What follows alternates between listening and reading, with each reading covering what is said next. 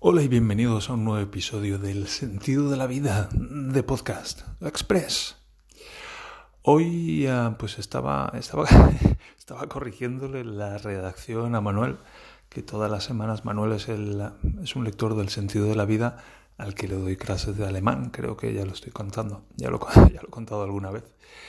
Y bueno, pues una de las cosas que hago es corregirle una redacción que hace cada, cada semana son 100 palabras simplemente, pero bueno, le sirve para practicar la escritura y está muy bien.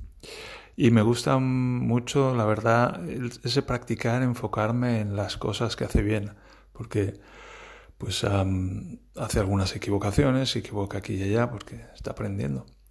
Entonces, pues lo normal es tachar aquí, tachar allá, decir esto está mal, esto está mal, pero eh, practico el el centrarme también, además de en eso, en lo que hace bien. Y para empezar, pues todas las semanas hace una redacción y eso tiene mucho valor.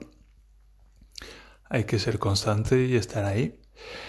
Y, bueno, pues es un ejercicio interesante el aprender a, darme cuenta del valor de algo que, yo no me daba cuenta antes. Muy, muy interesante.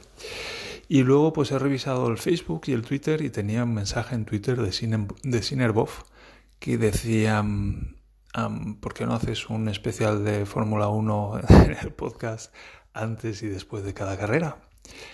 Y, y he pensado, ostras, pues la verdad es que es una buena idea, porque, bueno, yo pienso que cuando hacemos algo en, en Internet, ahí va, ahí va la reflexión. Atentos, cuando tenemos un blog o algo así, o un canal de YouTube o un podcast como este, pues ah, va un poco de compartir nuestra pasión. Y una de las cosas que a mí me apasionan, una de las cosas que amo en esta vida es la Fórmula 1. Que yo cuando llego a una carrera de Fórmula 1, wow, es que me, me siento delante de la tele y desaparezco durante dos horas. Es que no ah, estoy súper concentrado. Es, es impresionante. No es que me siente y esté ahí ah, viendo la carrera, sino que estoy wow. no puedo, no puedo parpadear un momento porque me podría perder algo, porque en cualquier momento puede pasar cualquier cosa. Y estoy súper atento, es una pasada. Y bueno, pues empieza la temporada y llevo ya tres meses esperando que llegara esto y tenía muchas ganas. Y, y bueno, pues voy a hacer la prueba. Este fin de semana empieza la temporada con el GP de Bahrein. Aquí se dice Bahrein, en España creo que es Bahrein. El GP de Bahrein de 2002 es la primera carrera de la temporada y ayer hicieron la clasificación.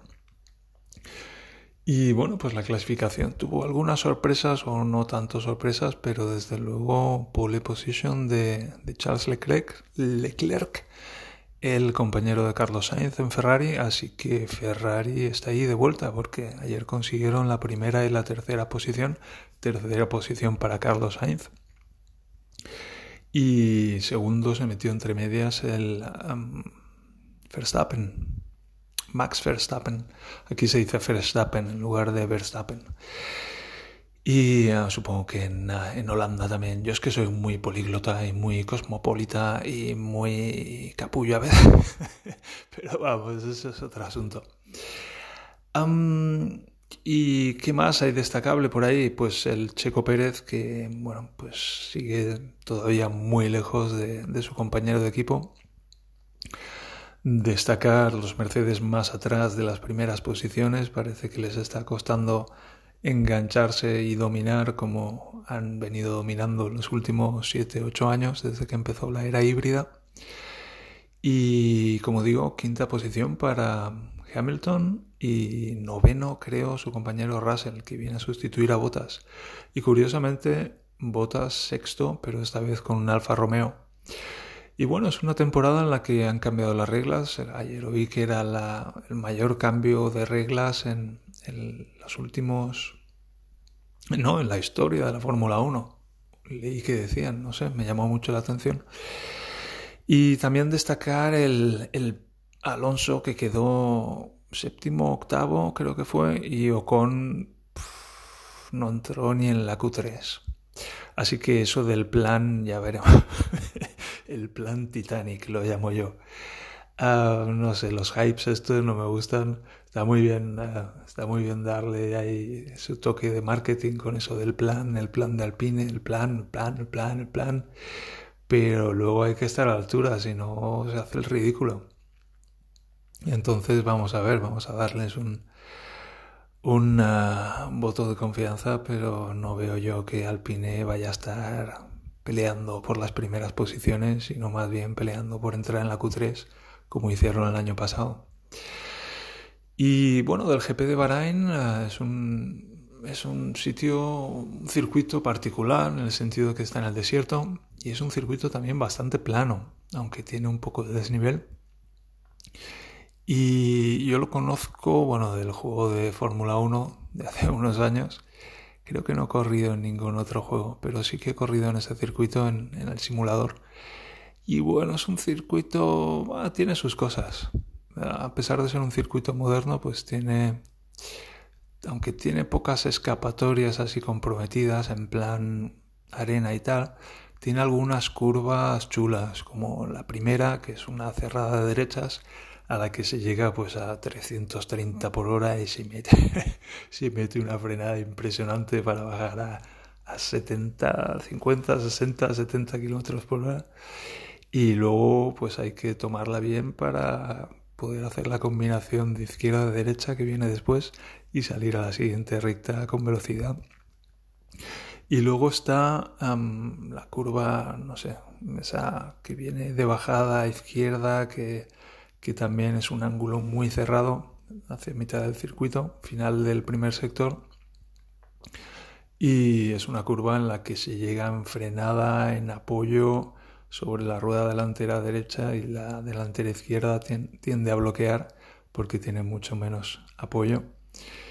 Y es una curva muy delicada, especialmente con, estos coches tan, tan dependientes de este efecto suelo, pues cambia la manera de conducirlos para, para este año y se han visto muchas, muchas bloqueadas que luego pueden ser, pueden ser determinantes a lo largo de la carrera. ¿Y qué más? Luego la verdad es que el resto del circuito pues es un poco más anodino. Es divertido, pero no es divertido como otros circuitos así con más desnivel, con más personalidad, con estoy pensando en Spa, por ejemplo. Y bueno, la carrera va a estar muy interesante. Los tres, cuatro primeros clasificados están muy cerca, están a unas pocas décimas. los tres primeros están en una décima y media y, y, el resto pues están un poco más, más atrás. Ya veremos, ya veremos a ver si se hacen un par de un par de, de ligas como el año pasado, un par de escalones, están los que estaban delante del todo que, la primera división, como Mercedes y Red Bull el año pasado, que se iban en todas las carreras fácilmente y luego había un escalón en el que estaban pues el resto del mundo decían. Pero Vamos a ver. pienso que esto se va a dirimir entre los dos Ferraris y Max Verstappen con el Red Bull. Y bueno, puede ser una carrera muy interesante, ya digo, porque están muy juntos y está todo muy abierto. Primera carrera de la temporada. Los coches, ayer en la clasificación no vi que marsopearan especialmente con este efecto aerodinámico de este año que están los equipos tratando de resolver.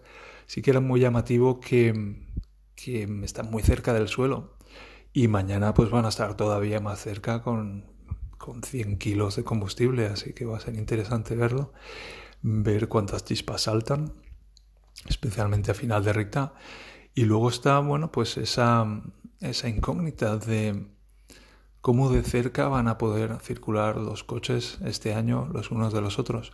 En los últimos años ha habido el problema de que había mucha dependencia aerodinámica y los coches que iban delante removían mucho el aire y dejaban muchas turbulencias. Entonces el coche de atrás perdía prácticamente la mitad de su apoyo aerodinámico y tenía que hacer las curvas mucho más lentamente que el de delante. Así que le costaba mucho estar enganchado al coche de delante. Este año han reducido la dependencia aerodinámica de los alerones y la mayor parte del efecto del apoyo aerodinámico va a venir del, del fondo plano, de ese efecto suelo que van a crear mediante ese fondo plano que va a funcionar como una ala invertida, empujando el coche hacia el asfalto. Así que va a ser interesante ver cómo de, cómo de cerca se van a poder seguir los coches los unos a los otros. En principio va de, el efecto del DRS va a tener menos, menos importancia, pero va a estar muy interesante.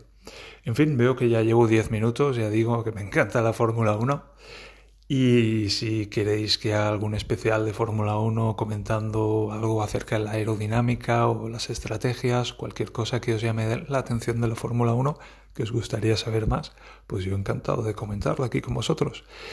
Y nada, seguramente tal vez esta tarde o mañana haré un podcast especial post carrera y bueno, pues habremos hecho una prueba, a ver, a oír y a sentir qué tal sale esta, esta prueba y si puede ser algo que, que podemos hacer de seguido.